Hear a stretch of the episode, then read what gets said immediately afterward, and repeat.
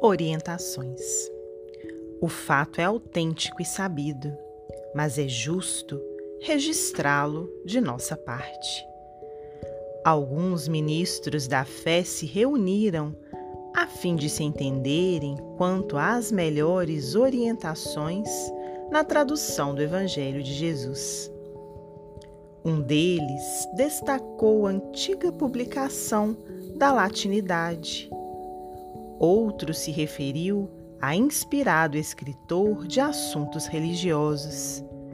E ainda outros salientaram os tradutores que lhes faziam favoritos. Um deles, porém, que se mantinha em silêncio, foi chamado a opinar. A melhor tradução do Evangelho que conheço, disse ele, é a da minha mãe. Emmanuel Psicografia de Francisco Cândido Xavier, do livro Material de Construção.